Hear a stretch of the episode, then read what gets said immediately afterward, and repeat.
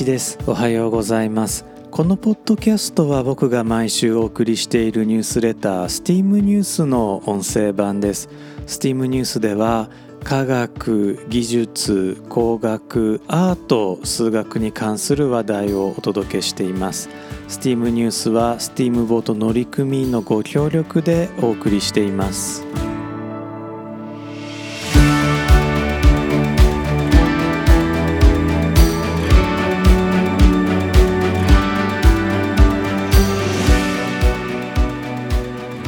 改めまして1です。このエピソードは2022年の5月12日に収録しています。このエピソード STEAM ニュース第78号から「夕日はなぜ赤いの?」というテーマでお送りいたします。今回も25分間お付き合いください。アイルランド王国の貴族ジェームズ・フィッツジェラルドの娘として1758年にシャーロット・メアリー・ガートルード・フィッツジェラルドは生まれました。ジェームズは軍の指揮官を務めておりシャーロットが8歳の時に彼は初代リンスター公爵に除せられています。このリンスター公爵家は現在まで続いています。そんなシャーロットは1789年にジョセフ・ホールデン・ストラット中佐と結婚します。ストラットは大きな軍港を建てたのですが庶民出身のストラットに代わりシャーロットが爵位を受けます。このようにしてレイリー男爵家が生まれました。ただしシャーロットは女性なので彼女のことは初代レイリー女男爵と呼びます男爵は英語でバロンなのですがこのバロンを、まあ、男という字を当てて男爵と訳すことに少し問題があるかもしれません。最も英語にしたところで男爵夫人と女男爵が両方ともバロネスなので英語は英語で問題があります。なおストラットは退役後イギリス庶民院の議員を長く務めました。貴族になっていると庶民院の議員にはなれませんからイギリスのためにはストラットは平民のままでよかったのかもしれません。シャーロットの孫第3代レイリー男爵であるジョン・ウィリアム・ストラットは1842年に生まれやがてケンブリッジ大学のトリニティ・カレッジで数学を学びその後物理学者になりました。彼はアルゴンという気体の発見で1904年にノーベル物理学賞を共同受賞しています。残念なことにシャーロットは1836年に亡くなっているので3代目の活躍を見ることはありませんでしたがきっとあの世で目を細めていたことでしょう。そんな第3代レイリー男爵のもう一つの発見をこのエピソードではお話ししていきたいと思います。昼間に星を見る方法があるとしたら驚かれるでしょうか？事前に星の位置を調べておいて天体望遠鏡をその方向へ向ければ昼間でもその星を見ることができます。もしその星が1等星か2等星ぐらいまでならなんですけれどもね。地球上にいる限り昼間に星を見ようと思ったらこの方法しかありません。望遠鏡がなければ星を見ることができない理由は青空が星の光を横から邪魔するからなんです。事実青空のない月面からは昼間でも星を見ることができます。しかし星空は一体どうやって星の光を邪魔しているんでしょうか。もし地球に大気がなければ太陽はただ明るいだけの一つの星です。しかし大気があるために太陽は空全体を青く光らせています。そうなんです。空はただ青いだけでなく空は発光しているんです。空は光っているんです。正確に言うと太陽が大気を宇宙からつまり裏側から白く照らしていてその太陽からの光を大気が四方八方に散乱させているんです。太陽からの白い光には青も赤も緑も含まれているんですが青と緑の光は散乱し赤い光は直進します。これには理由があります。太陽光は波長が異なるさまざまな光を含んでいます。波長が長いのが赤で中ぐらいなのが緑で短いのが青。全部混ざっているのが白と覚えておけばおおよそ正解です。そしてとても大雑把に言うと大気を構成する分子これは窒素や酸素ですね。この大気を構成する分子を波長が長い赤はすり抜けやすく波長が短い青と緑はすり抜けにくいんです。すり抜けられなかった青と緑は散乱して四方八方へと飛び散っていきます。青と緑の産卵はあちらこちらへ飛び散るので地上へ向かっていくだけでなく宇宙へも向かっています。青の方がより強く散乱するために宇宙から地球を見ると青く輝いているわけですね。朝方や夕方の太陽の光は大気の中を昼間よりも長く通過します。そうすると青や緑が産卵によって抜けていって赤だけが残るんです。朝焼けや夕焼けが赤いのはこれが理由です。このような大気による光の産卵の法則を見つけたのが第3代レイリー男爵であるジョン・ウィリアム・ストラットでした。そのためこの物理現象のことをレイリー産卵と呼びます。ところで国際証明委員会 CIE は快晴の正午と同じ色合いの照明を D65 として標準化しています。この D65 照明なんですがこれはあの普通に手に入ります。ただ日本人にしてみるとかなり青っぽい照明になってしまうんですけれども文献によると第3代レイリー男爵の時代のイギリスの空はかなり青かったようです。ちなみに長崎の夕方の空もとても青いんですね。メールでお送りしているニュースレターにはそんな写真も貼っています。よかったらねまた見てみてください。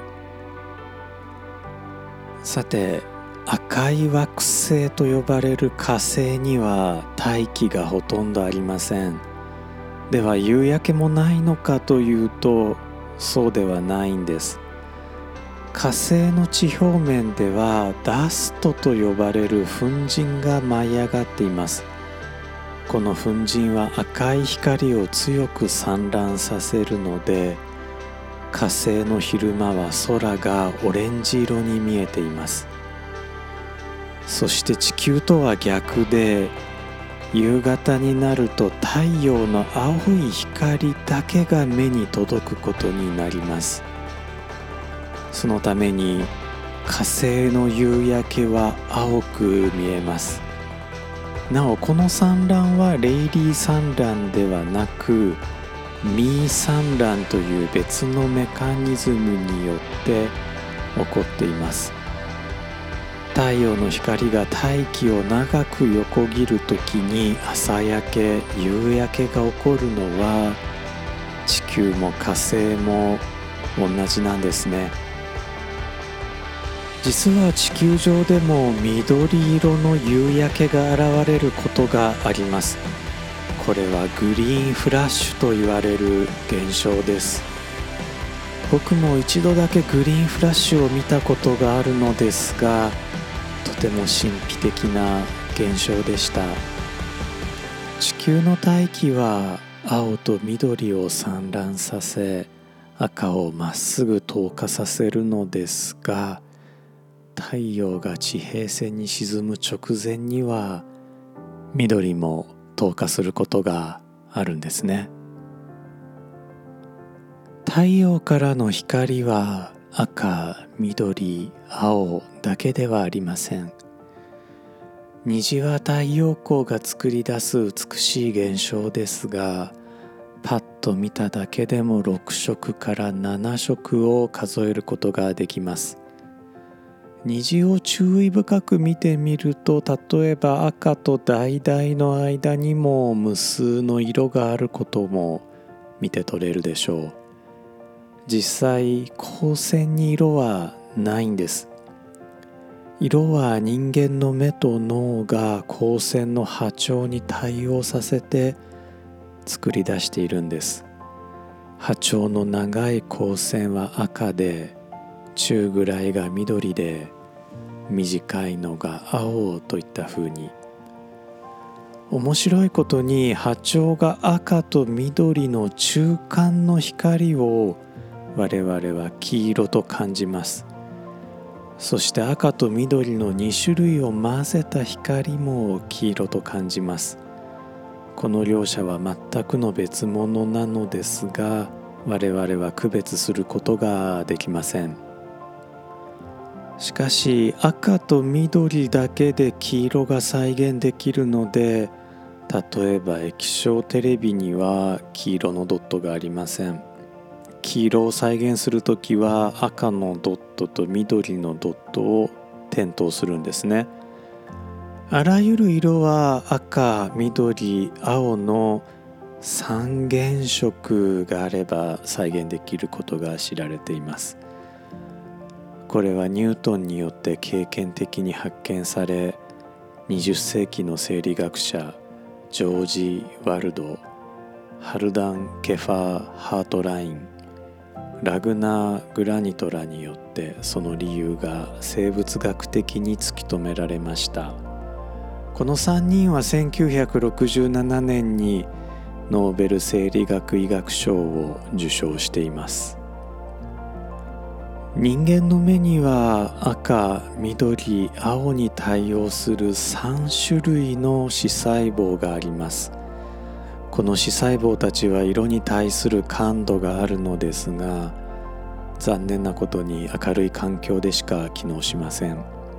暗闇では使い物にならないんですね。この視細胞たちは3種類ともお菓子のとんがりコーンの形をしています。人間の目にはもう一つ色は区別できないけれども暗闇に強い視細胞があります。こちらはお菓子のポッキーの形をしています。このポッキーがあるから人間は暗がりでも歩くことができるんです。朝方空がかすかに明るくなった頃世界がブルーに見えたことはないでしょうか。ポッキー視細胞そのものは色覚と関係がないのですが青緑あたりの波長に感度が高く赤あたりの波長に感度が低いためとんがりコーンが目を覚ました頃は色角が青方向にシフトするんですね。その結果世界がブルーに見える時間帯が生まれます。このような現象をプルキニエ現象と呼びます。コンピューターグラフィックスでプルキニエ現象を再現する場合は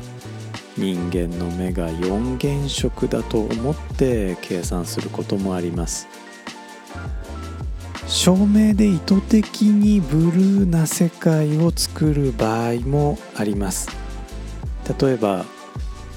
メールでお送りしているニュースレターでは毎回ご紹介しているTED カンファレンスですね。 TED カンファレンスの客席は照明でブルーに染めることで客席を真っ暗にすることなくなおかつ視覚的にステージを浮かび上がらせることに成功しています。よければね、えー、また TED トークのリンクをメールでお送りしているニュースレターに貼って、えー、ありますので、えー、そこからジャンプして見てみてください。ああ客席が青いっていう風にね、え見つけられると思います。現在ではね、えわざと青い照明を使ってえー、街中であるとか電車の駅であるとかを照らすといったことも行われています青い照明かっこいいですよねというわけでこのエピソードでは空の色夕焼けの色についてお届けしてきました。えー、ここから少しですねこのエピソードそれからまメールでお送りしているニュースレターで言えば第78号にあたるんですけれども「夕日はなぜ赤いの?」というテーマを選んだ理由をね、えー、少しばかりお話をしてみたいと思います。このポッドキャスト収録の、まあ、大体1週間前になるんですけれども京都のお寺さんにね、えお参りをしてきたんです、えー、京都東山にある、まあ、霊山と書いて霊山と読む霊山正法寺というね、えー、お寺さんです。僕にとってはとても特別なお寺さんで、えーまあ、僕今はあの長崎に住んでいるんですが、まあ、以前大阪に住んでいた時に、えー、毎月通っていたお寺さんです。そこにはね、えー、三十弦というとても大きなお琴を演奏される朝倉彩さんというね、えー、女性がお住まいになっていて、えー、まあ、自宗というねあの浄土系の宗派のお寺さんなんですけれどもそこで、まあ、僕たちはね、え毎月夕日を見るために集まっていたんですそこで、えー、お琴の演奏を聴かせていただいたり、まあ、時にはあ僕が講義をさせていただいたり、えー、別の方の講義を聞かせていただいたり、えー、綾さんそれから、まあ、ご住職のお嬢様と、えー、お酒をね、えー、飲ませていただいたりもしました。夕日を見つめて極楽浄土を思う日相観というようなね、えー、儀式から宇宙お茶会のようなユーモラスなイベントまで本当に楽しい思いをねいっぱいさせていただいてまたたくさんのご縁もいただきました。宗教学者の山織哲夫先生であるとか映画監督の川瀬直美さんであるとかあそういった方たちともこのお寺さんでね、えー、ご縁をいただきましたし僕より年上のね、えー、かっこいい男性であるとか、まあ、同世代少し下の世代ですごく活躍されている方とかもう本当にいいご縁ばっかりいただいたお寺さんです。僕がただ一度見たグリーンフラッシュもここ正法寺さんからね、えー、見た夕焼けの中でした。自習っていうね、えー、宗派についても僕は勉強させていただきました。まあ、浄土系のね三宗派の中で浄土宗浄土真宗に比べると実宗というのはまどちらかというとマイナーな宗派にはなるんですけれどもすごくなんか僕は共感をね覚える教えなんですよ。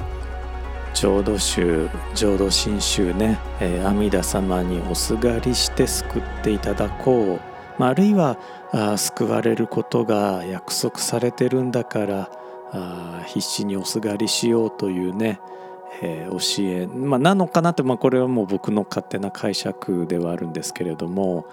えー、実習いやもう助かったし俺たちあとはもう踊って感謝しようよっていうね、えー、踊り念仏っていうところがなんか今見ても新しい考え方なんじゃないかなと、まあ、これあの僕の独自解釈かもしれません。ぜひね、えー、詳しい方あのポッドキャストのコメントでもツイッターでも「もうやいばーか」とかでも結構ですので、えー、ご指摘いただければなと思います。僕たちが京都で TEDx 京都というイベントを始めた時にどうしてもね朝倉彩さんの30元を世界に発信したくて彼女にステージに来ていただいて演奏をしていただきました小柄な体からは想像もつかないようなパワフルな音楽で会場で大好評だっただけでなく世界的にも高い評価を受けています。そんなね朝倉彩さんが亡くなってちょうど1年が経ちました。コロナでね、えー、お葬式でみんなで集まるということができなかったので僕たちもものすごく久しぶりの再会になりました。メールでお送りしているニュースレターではそんな桜屋さんの演奏の動画 TEDx 京都の動画もお届けしています。ぜひねこちら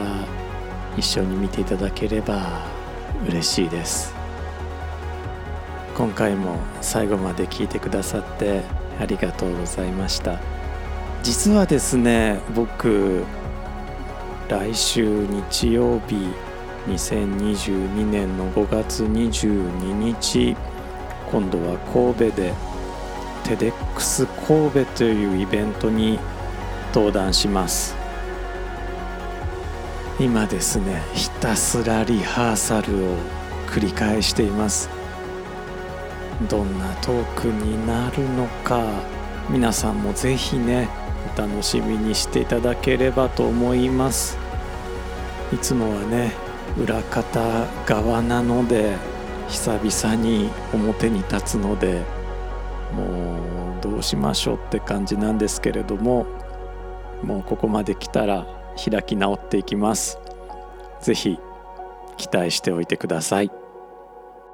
改めまして最後まで聞いてくださってありがとうございました。皆様も素敵な一日をお過ごしください。STEAM ニュースそしてポッドキャスト STEAM.fm の1でした。Sometimes